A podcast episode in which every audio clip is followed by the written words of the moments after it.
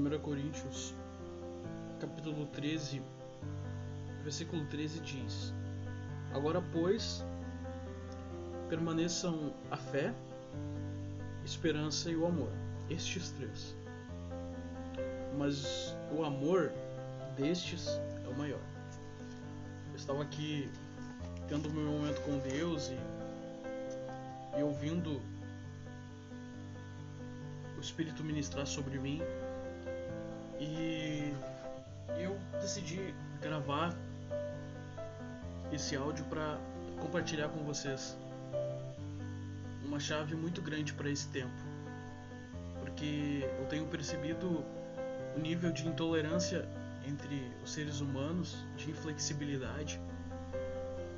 E eu acredito que é importante nós confessarmos e firmarmos as escrituras no nosso coração para que nós possamos é, vencer os dias maus, para que nós possamos tratar o outro de uma maneira melhor e, e vivermos esse, esses dias maus de uma forma de uma forma mais coerente, né? amando uns aos outros.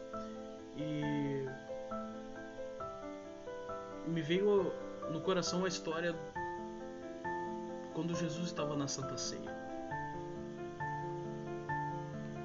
E, o que eu quero compartilhar com vocês é que quando Jesus ele, ele terminou a ceia, ele se retirou. No contexto do, do que ele estava compartilhando com os discípulos, algo queimava no interior do coração de Jesus, sabe? Lá em João 13, é, as últimas palavras de Jesus foram muito profundas foram muito punks assim. Eu percebo que às vezes nós vemos de culturas de ensinos que colocam um fardo sobre nós, né? Colocam um fardo sobre nós para seguirmos Jesus. Que agora que nós seguimos Jesus, nós precisamos ter atos heróicos, atos gigantescos, né? Nós precisamos. A cultura muitas vezes de ensino é que agora que nós aceitamos Jesus, nós temos a obrigação de termos atos heróicos, né? Perfe... sermos perfeitos, agirmos na perfeição, sabe? Mas eu quero te compartilhar que a gente percebe que em nenhum momento nas escrituras Jesus ele para os seus discípulos nem para nós ele pediu ato, atos heróicos, ele nunca exigiu um gigantismo, nenhuma perfeição. A única coisa que Jesus ele, ele pediu para que os discípulos viessem a permanecer no seu amor. A única coisa que Jesus vem nos pedir hoje, para você que está me escutando, é que nós venhamos a permanecer no seu amor, sabe? E Jesus ele completa dizendo que a única coisa que os fariam ser reconhecidos como seus discípulos seria o amor uns pelos outros. Eu percebo que a marca de uma nova vida é, não era dada pelo sucesso das suas conquistas, sabe? Ou com, com, era bom em falar, ou tinha uma boa dicção, ou um bom comportamento. Não. A marca era dada, mas pelo seu amor entre uns aos outros. E, esse, e, eu quero te falar, se você ler o capítulo de o capítulo 13 de 1 Coríntios, você vai ver logo no início que sem esse tal amor, tudo que fizessem, tudo que fizessem seria estéreo, seria sem vida. Tudo que nós viemos a fazer a partir de hoje, sem o amor, vai ser estéreo, vai ser sem vida. E logo depois Jesus continuou dizendo: Jesus disse que não considerava os seus discípulos, os seus servos. Por quê? Por quê? Porque um servo, ele desconhece o que está no oculto do, do pensamento do seu Senhor. Jesus, ele considerava seus amigos, porque os amigos sabem o que está no coração um do outro. A gente percebe que Jesus fez daqueles jovens, daquelas pessoas, seus amigos íntimos. E logo depois ele confirmou dizendo que não há maior amor do que dá a própria vida pelos seus discípulos, pelos seus amigos. E aí com, essa, com essas palavras, Jesus ele deixou, ah, cara, uma mensagem muito incrível, muito espetacular. Porque o ápice da nossa relação com Deus, com Jesus, com o Espírito Santo, é a amizade. Porque a gente percebe que muitos querem ser servos, escravos de Deus. Mas eu quero te falar. Deus quer amigos.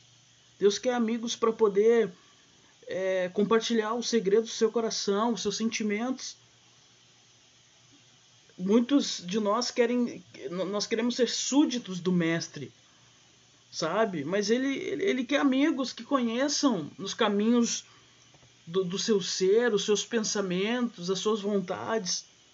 A gente percebe que muitos de nós mostram uma reverência diante de Deus, mas não sabem que a maior reverência, a maior reverência é se tornar um amigo íntimo. E logo depois, depois dessas palavras de Jesus, Jesus ele prometeu para os seus discípulos que é impossível de ser observado pela, pela, pela análise da mente humana. Jesus ele prometeu enviar um consolador, o Espírito Santo, que poderia dar forças na fraqueza, que dá segurança quando as coisas não estão boas, que dá alegria quando as coisas não estão legais. É perceptível, é perceptível que quando acontece esses atos, a ciência ela se cala diante desses fenômenos do Espírito Santo, sabe? Porque porque por, por ser uma questão que entra na esfera da fé, na esfera da de, de uma de uma experiência pessoal, de uma crença individual, sabe? Então, quando esses discípulos eles entenderam é, o que Jesus queria dizer sobre permanecer no amor, aqueles jovens, aquelas pessoas que eram frágeis, amedrontadas, elas, de, elas deram um, um salto muito, muito alto, tanto espiritual quanto emocional, tanto intelectual. Depois que elas entenderam que, nós, que, que elas precisavam permanecer no amor, tornaram-se pessoas destemidas ousadas, sabe? Tinham atitudes que deixavam as pessoas boquiabertas, atitudes que ninguém entende, que a gente percebe no decorrer da história. Eles cantavam nas prisões, eles se alegravam com as perseguições, eles revelavam uma tranquilidade quando a coisa não estava muito certa, quando a coisa não estava muito boa. E esse segredo que eu quero compartilhar com você. Entenda, a permanecer no amor, que os maiores feitos é amar essa pessoa que está do seu lado, é amar as pessoas do seu trabalho. Então, permaneça no amor. Que Deus te abençoe.